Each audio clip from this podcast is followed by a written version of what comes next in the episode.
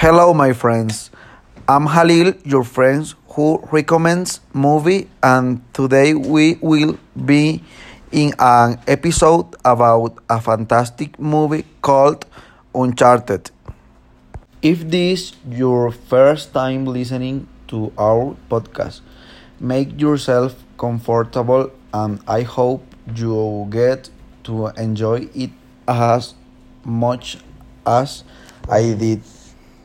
Over the weekend, I watched with my brothers an amazing American movie, which I, which is about adventure, fantasy, action, and comedy. It is called Uncharted.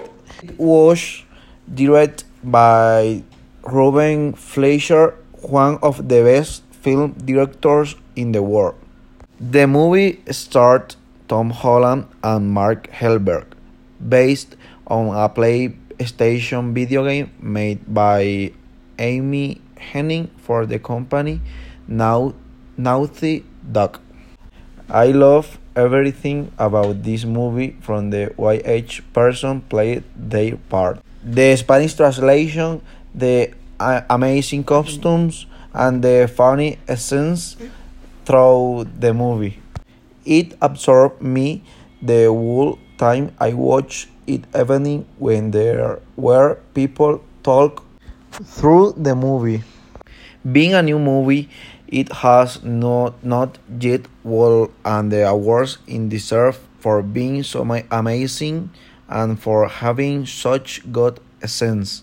But I am sure that in the future we, it will win all the possible awards such as Oscars, Golden Globes, Emmy Awards, and among many others.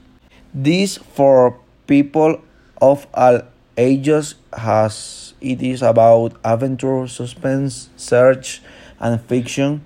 It can be seen from the young, youngest to the adults having a good re- reception by people and of course this is reflected in the box office because it is on the best selling movie this year unfortunately i could not enjoy it to the full because of the people who did not stop talking and children who did not stop crying and as we all now, all now this is distraction and only in an impressive way.